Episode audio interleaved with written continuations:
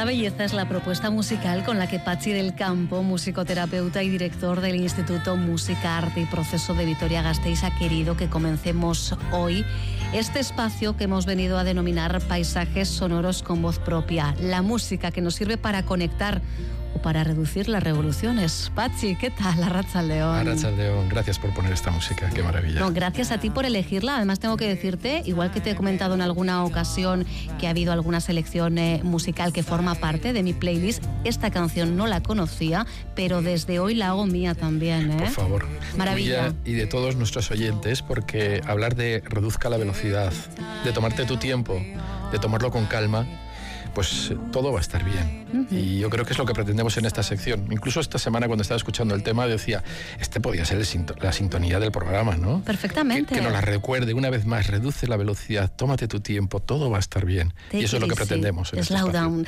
Me gusta, me gusta. Pues nada, lo dicho, ves otra más para mi playlist, para mi banda sonora particular, pero también la música nos va a ayudar hoy a introducir a nuestro invitado.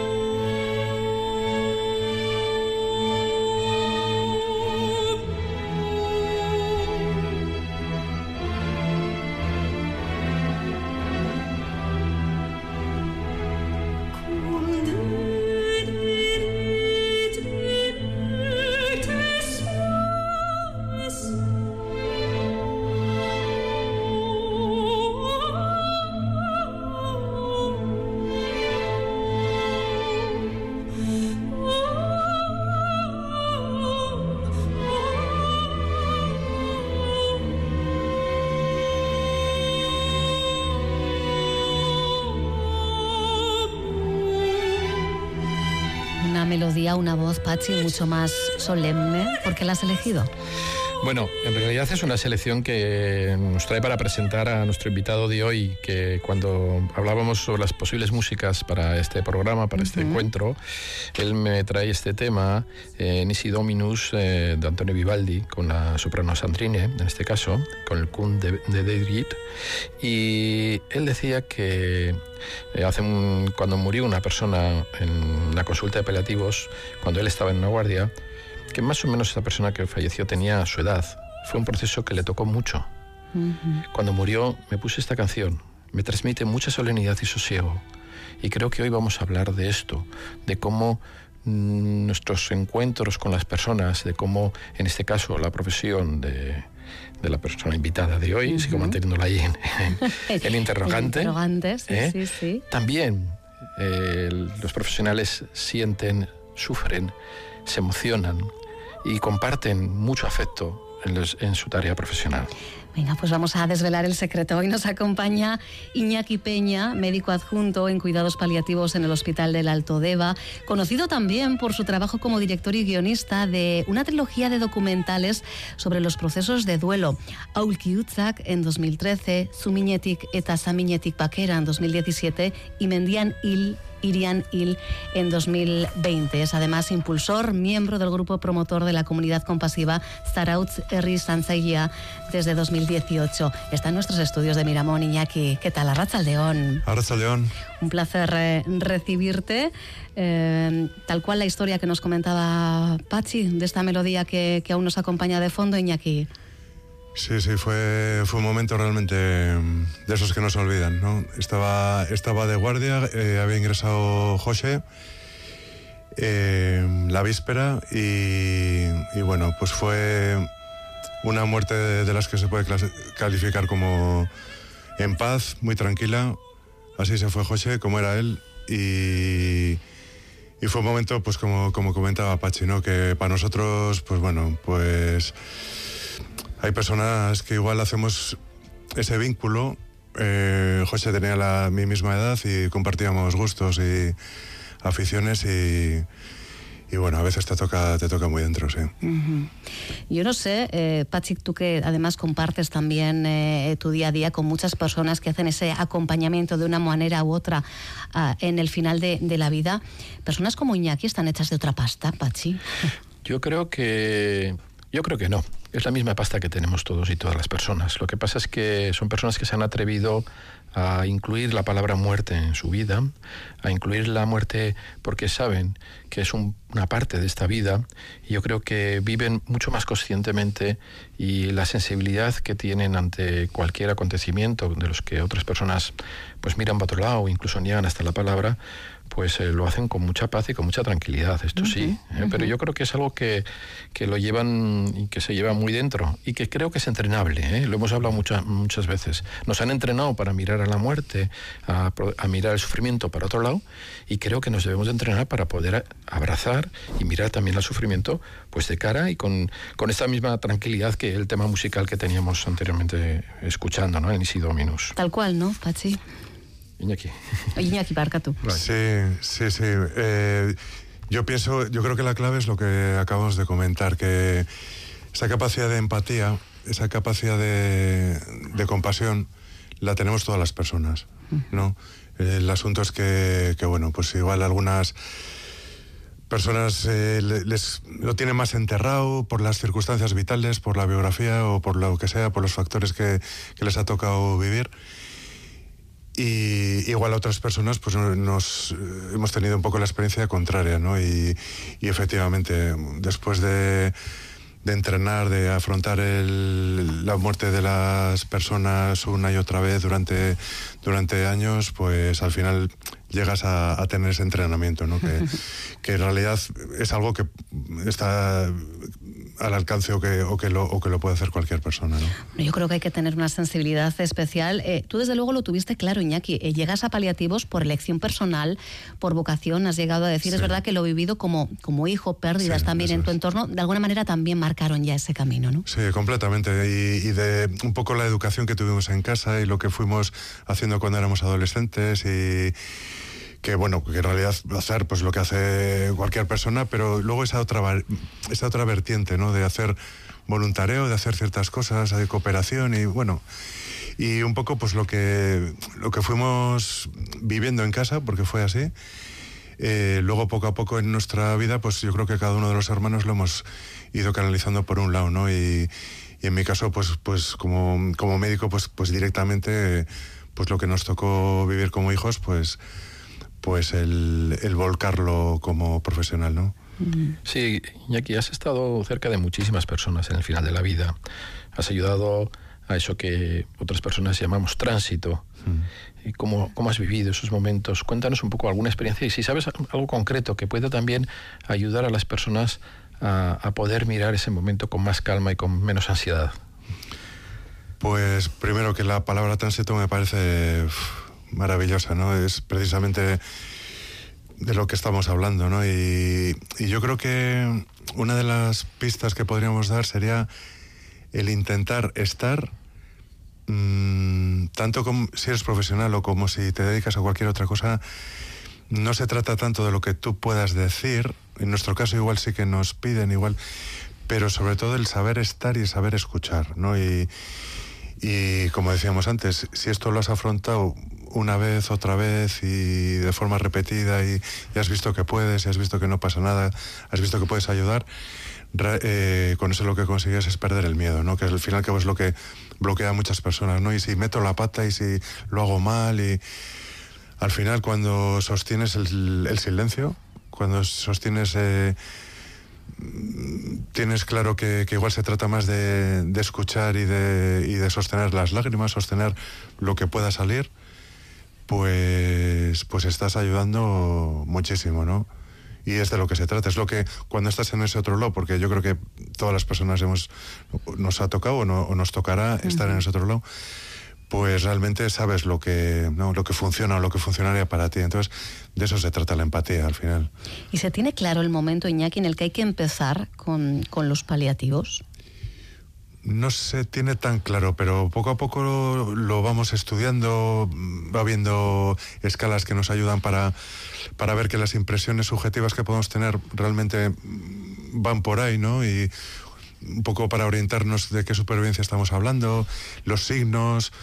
Bueno, la verdad es que podríamos estar hablando de todo esto durante, durante varios programas, ¿no? De, de, cuáles son esos signos, ¿no? Y de, y de que, que realmente eh, está estudiado a nivel médico, pero realmente es un legado, un legado cultural que viene de, hace siglos, ¿no? O sea, nosotros, yo suelo repetir, nosotros en realidad no estamos inventando demasiadas cosas, ¿no? Lo estamos sistematizando, pero realmente cómo moría la gente antes en, los caseríos o en, las casas y, y toda esa no sé, la vamos a llamar esa, eh, ese conocimiento, ¿no? Esa sabiduría, pues ha ido perdiendo, ¿no? Pero todo eso durante años la gente sabía que cuando el gallo hacía tal, que cuando los, los bueyes hacían tal, los, los búhos, pues estaba cerca del momento y, y no sé, eh, quizás eso les ayudaba también en, una, por una parte a, a, tenerlo más claro, ¿no? Y con más naturalidad.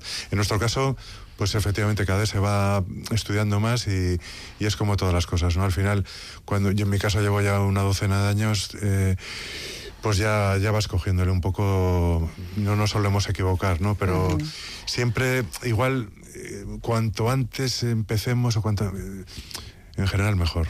Sí, qué gracia Iñaki porque estás nombrando la modificación de los paisajes sonoros para hablarnos de ese momento, ¿no? Estás hablando del búho, estás hablando del gallo, estás hablando... Y es cierto porque yo creo que eh, estaba pensando que efectivamente las personas cuando nos abrimos al silencio, cuando permitimos que el silencio entre en nosotras, de alguna forma percibimos más todos los sonidos que nos rodean, empezamos a escuchar y podemos estar preparados para ese tránsito, ¿no?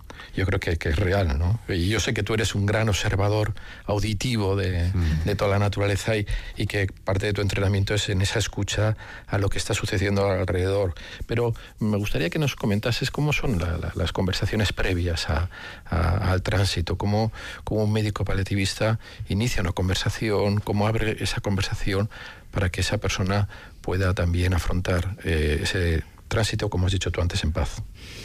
Pues eh, vamos a empezar por un símil que suelo poner un poco para explicar qué es esto de los paliativos, ¿no? Y yo además que trabajo en, medicina interna y hago un poco los dos ámbitos, ¿no? Lo que es eh, atender pacientes con neumonías o con que te exige pues un, cierto ritmo, una velocidad y, y, lo que es este otro, lo que estamos hablando ahora, ¿no? Eh, cuando vas atendiendo pacientes un poco con esa intención de curar y de hacer pruebas complementarias, análisis y tal, pues vamos en, vamos en cuarta, vamos en quinta y, os podéis imaginar cuando vas en un coche a esa velocidad y si abres un poco la ventana más todavía, lo que escuchas es ruido. Hmm. Mucho ruido, ¿no? Nosotros en cuidados paliativos vamos en segunda, muchas veces en primera y muchas veces eh, valga también un poco el símil en punto muerto, ¿no?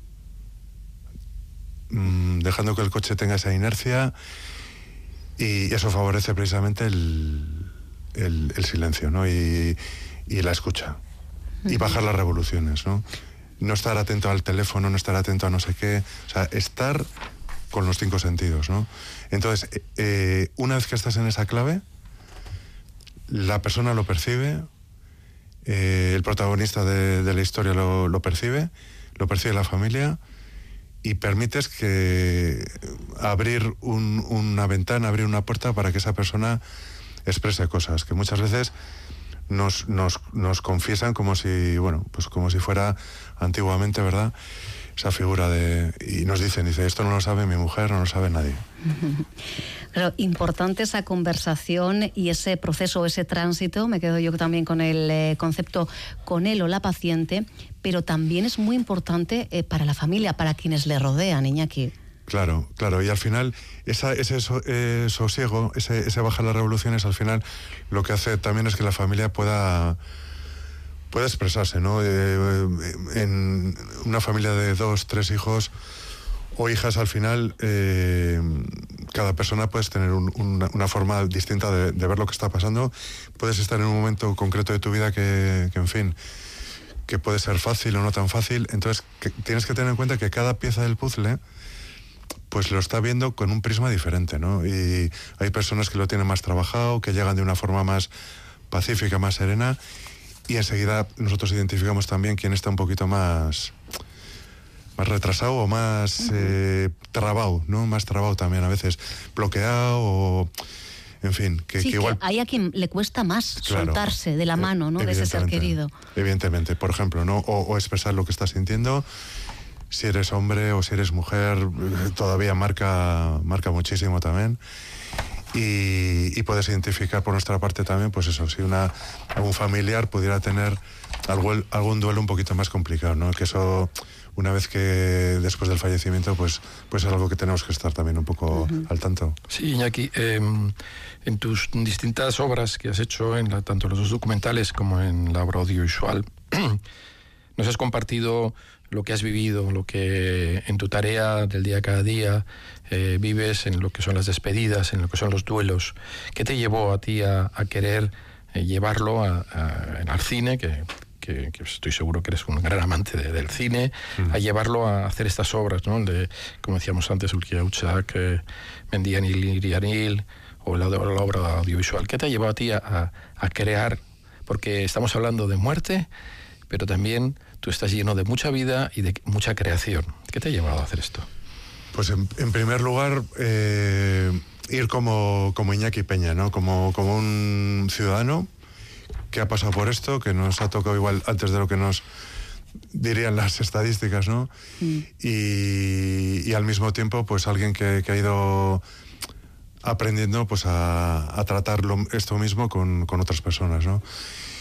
Y al final, pues eh, después de haber visto, pues claro, muchas, muchas películas, muchos documentales, sí que es verdad que soy una persona que se fija mucho en los detalles, en, en, las imágenes, en los, en los sonidos, en la música y al final, de alguna forma, después del fallecimiento de la ITA, después de unos años y tal, tenía ganas de hacer pues también un pequeño homenaje.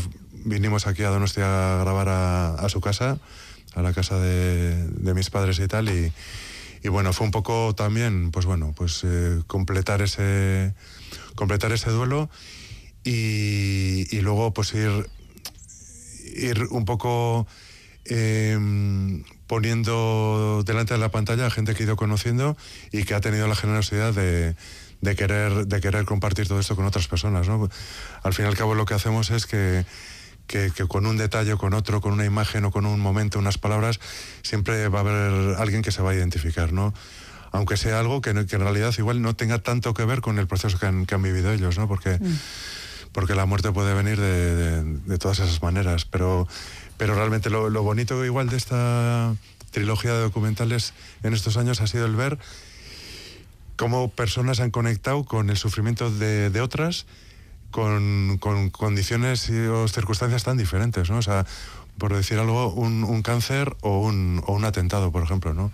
Entonces eso para mí ha sido, bueno, el, del, el decir, bueno, lo, hemos, lo hemos conseguido, ¿no? O sea desde luego.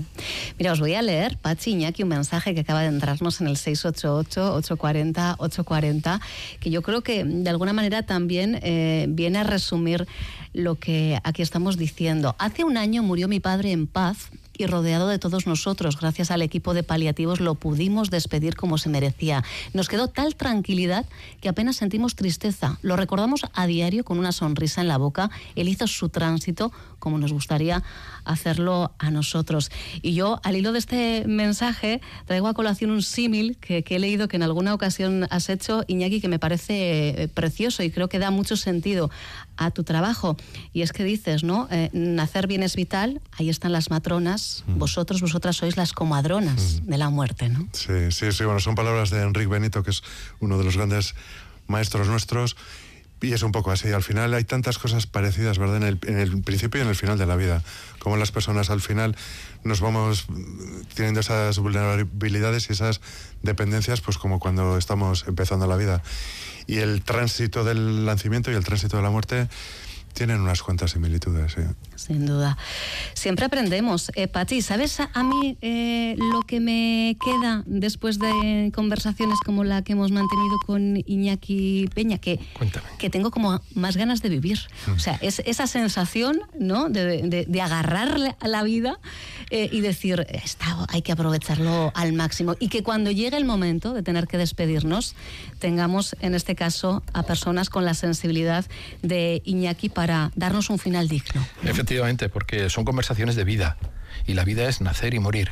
Y desde luego tener personas como Iñaki al lado, yo te digo que es una maravilla porque te da esa calma, esa paz, esa tranquilidad, esa como ya empiezan a sonar las primeras notas de la canción que nos va a despedir, ¿no? Como los procesos de final de vida, pues a veces son con muchas montañas rusas emocionales, ¿no? Pero que de alguna manera esas emociones las podemos ir poco a poco domando como los caballos y poder galopar, galopar por las grandes praderas de la vida.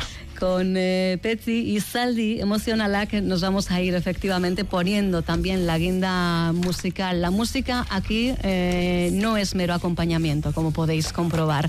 Iñaki Peña, muchísimas gracias, un verdadero placer. Bai, Es que ricasco, Iñaki. Pachi, a ti te veo en siete días. Nos vemos. Agur. Agur, agur.